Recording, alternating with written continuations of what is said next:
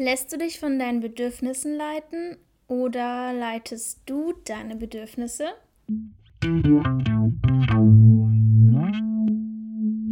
In meinem Podcast Bedstock in der ersten Folge habe ich erwähnt, dass in mir ein Kampf zwischen meinem Willen und meinem Bedürfnis herrscht.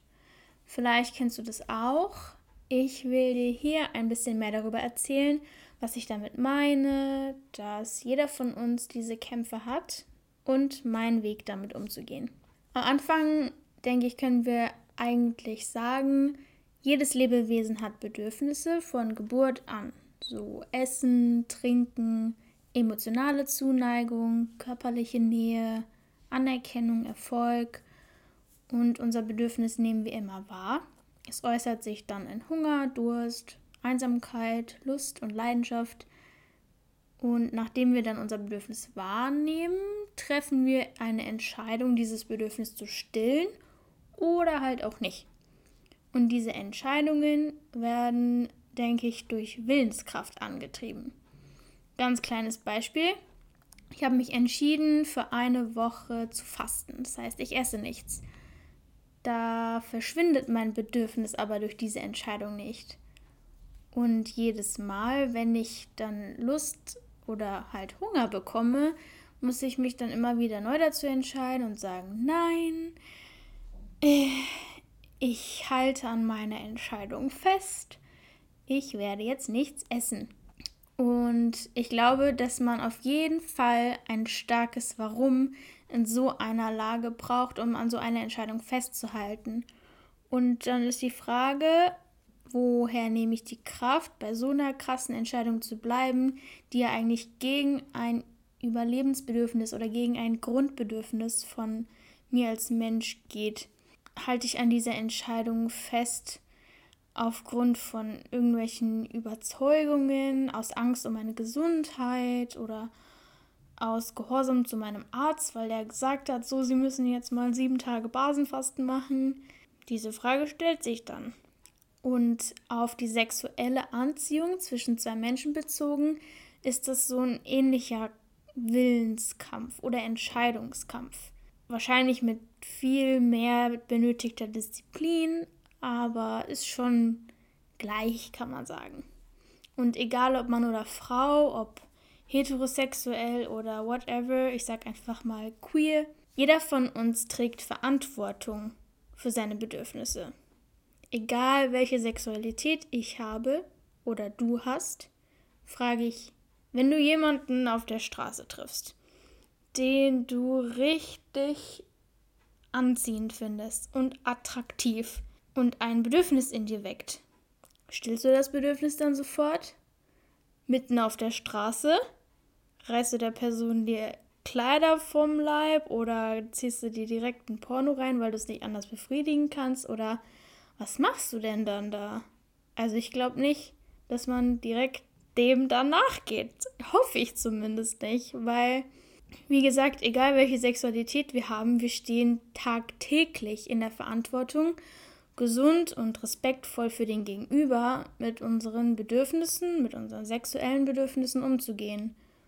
Und normalerweise wird uns der Wert vermittelt, uns nicht einfach zu nehmen, was wir begehren.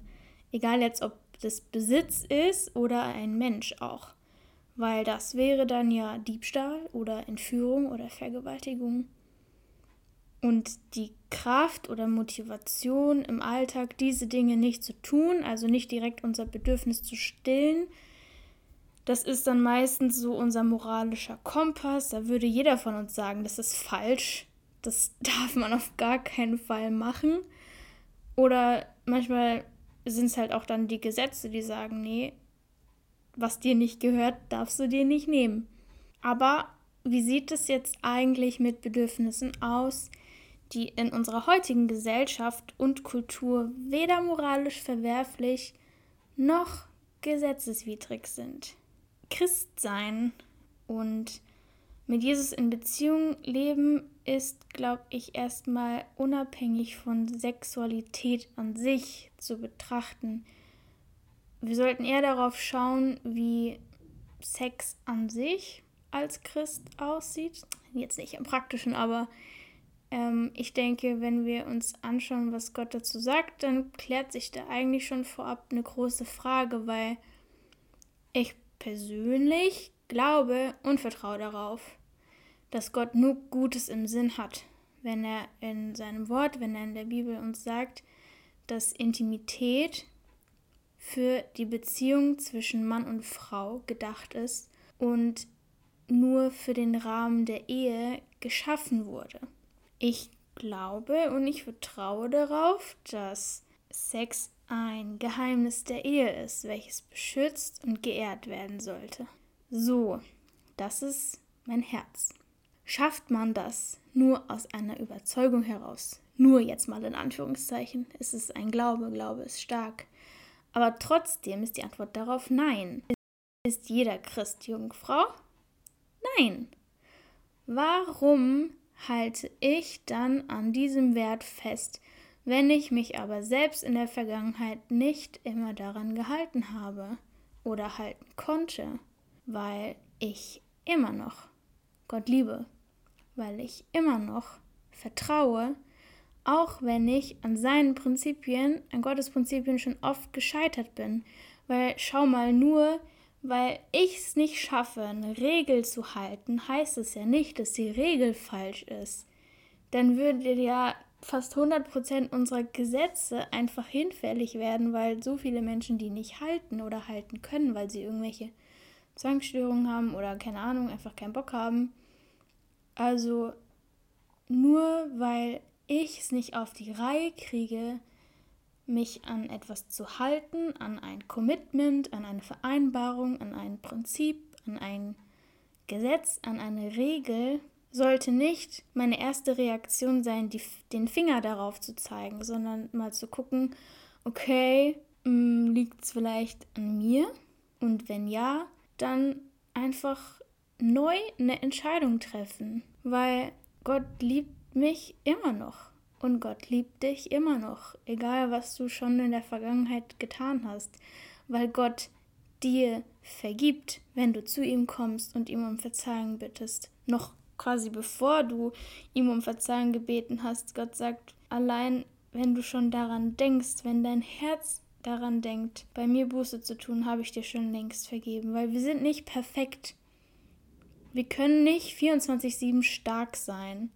Und ich kann nicht aus eigener Kraft über meinen Bedürfnissen stehen. Ich bin auf Gottes Gnade und Gottes Kraft angewiesen, jeden einzelnen Tag, jede einzelne Stunde, jede einzelne Minute, um mein Leben einigermaßen auf die Kette zu bekommen und seinen Willen über meine Bedürfnisse stellen zu können. Ja, und jetzt sagst du, ja, warum sollte ich denn bitte mm, seinen Willen über meine Bedürfnisse stellen, weil ich will doch meine Bedürfnisse erfüllen. Ja, ich mag dir dazu gern erstmal ein bisschen was aus meinem Alltag erzählen. Das Ding ist, ganz, ganz am Anfang, als ich mich noch extrem stark geschämt habe und es auch noch gar nicht so als Scham identifiziert habe äh, mit dem ganzen Thema Sexualität, da war es in der Öffentlichkeit wirklich sehr, sehr schwer für mich, allein nur mit diesem Bedürfnis in mir drin zurechtzukommen. Nicht irgendwie mit Lust und Leidenschaft und Selbstbeherrschung, sondern die Scham hat mich einfach richtig zur Schnecke gemacht. Einfach nur für den Fakt, dass ich bisexuell bin. Und dass ich, wenn ich dann für mich gesehen attraktive Frauen gesehen habe auf der Straße, das halt so empfunden habe. Also allein, dass ich dieses diese Wahrnehmung, dieses Empfinden hatte, da ist eine attraktive Frau, hat die Scham schon benutzt, um mir zu sagen, du bist scheiße.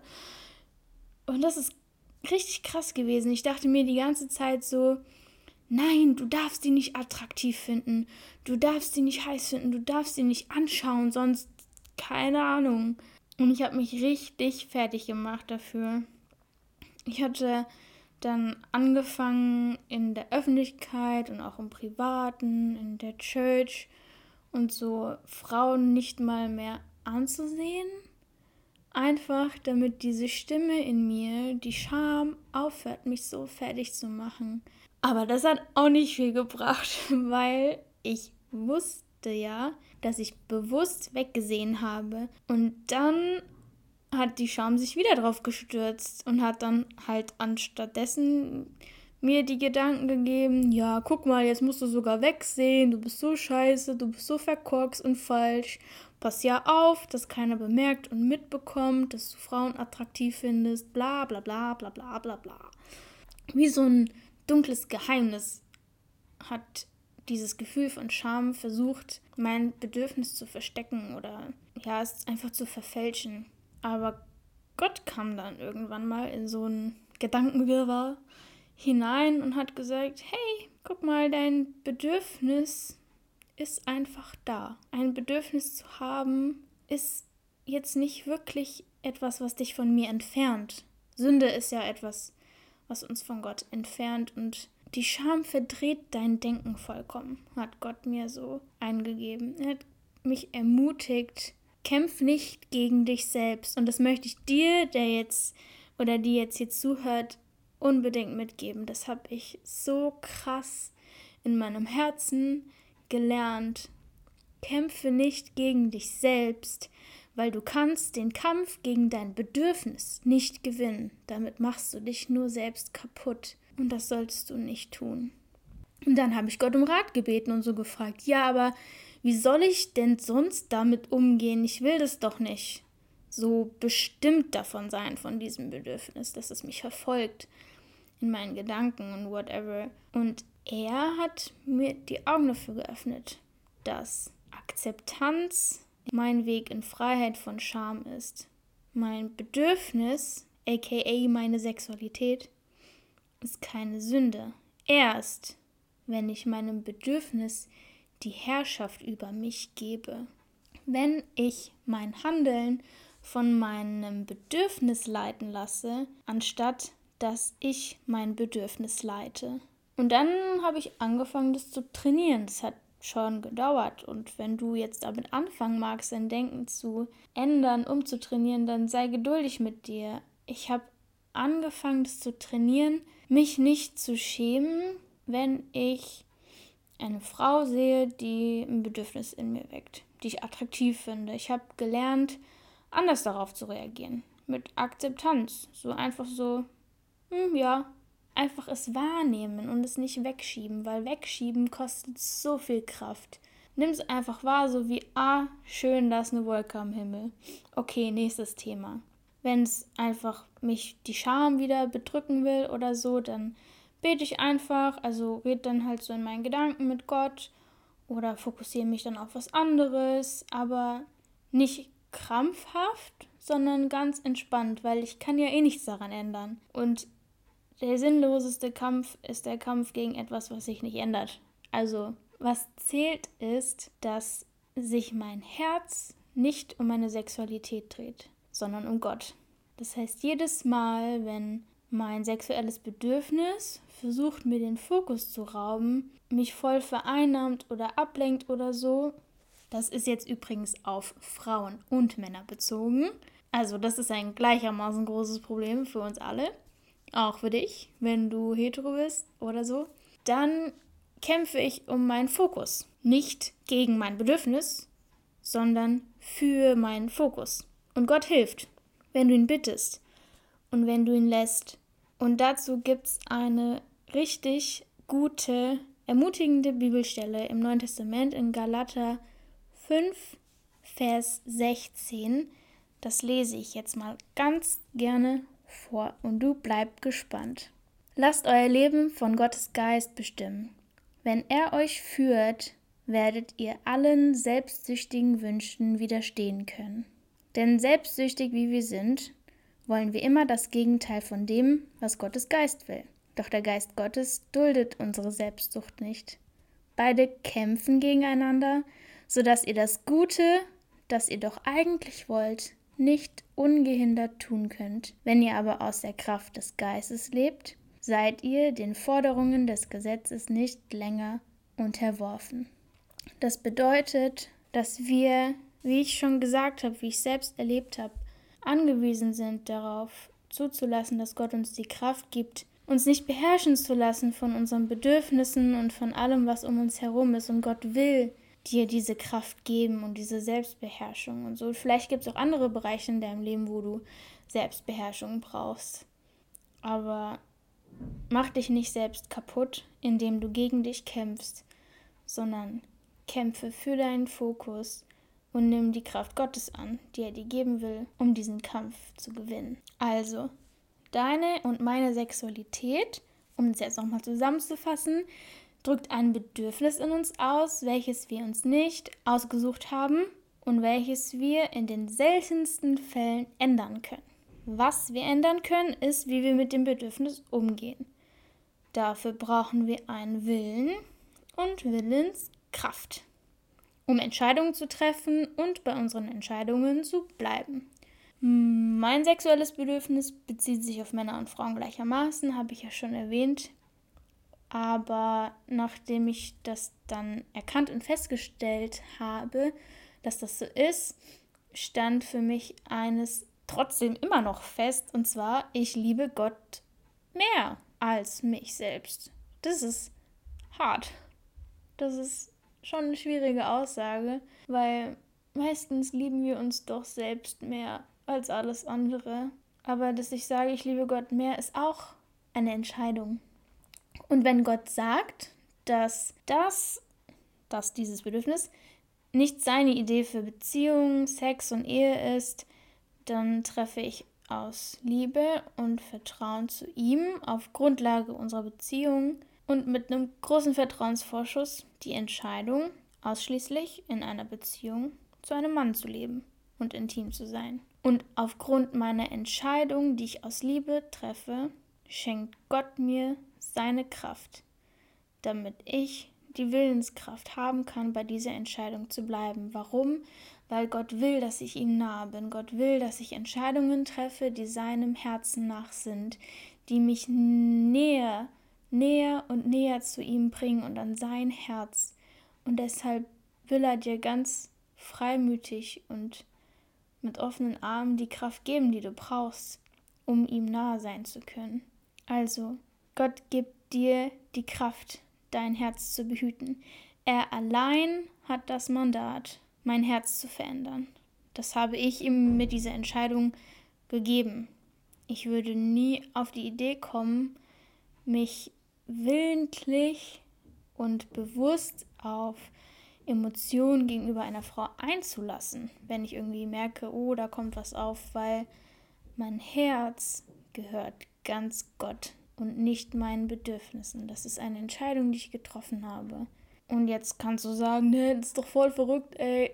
Nein, das ist eben nicht verrückt. Das ist wieder gerade gerückt. Das ist die Kraft der Gnade. Das ist wahre Identität. Meine Identität liegt nicht in meinen Bedürfnissen, nicht in meiner Sexualität. Meine Identität liegt in meiner Beziehung zu Jesus und deine auch. Und du hast vielleicht keine Beziehung zu Jesus oder nicht so eine starke, weißt du, die Tür dafür steht dir jederzeit offen. Gott ist nur ein Gebet davon entfernt, dich freizusprechen von allem, was dich hält, von allem, womit du dich hältst. Und er will dir deine Identität schenken, deine neue, ewige Identität, Kind Gottes zu sein, reingewaschen, geheiligt und vollkommen und weißt du, sei mutig. Ich weiß, dass das, das erfordert Mut, aber Mut lohnt sich aus. Du kannst auch nicht mutig handeln, ohne Angst zu haben. Das bedingt sich gegenseitig. Aber ich will dich ermutigen, wage dieses Abenteuer, Beziehung zu Gott aufzubauen. Und ich will dir gerne noch in den weiteren Folgen erzählen, wie es überhaupt dazu kommen kann, so eine krasse Beziehung zu Gott zu haben und so viel Vertrauen, weil ich erzähle jetzt ganz viel, dass meine Entscheidung auf Vertrauen und Liebe und Beziehung baut und vielleicht hast du das alles nicht und deswegen fällt es dir super schwer, das zu nehmen und zu verstehen und ja dazu zu sagen, aber ich freue mich mega, wenn du bisher noch zugehört hast und ich hoffe und wünsche mir so sehr, dass du noch weiter dabei bleibst dass ich dir davon erzählen kann, wie krass Gott einfach ist und wie viel Segen er für dich hat im Überfluss. Yes, come on. Also dann mal wieder, das war Bets Talk. Lass gerne ein Like da, ein Abo da, teil diesen Podcast fleißig und dann hören wir uns schon bald wieder, wenn es heißt Bets Talk. No shame, no pride.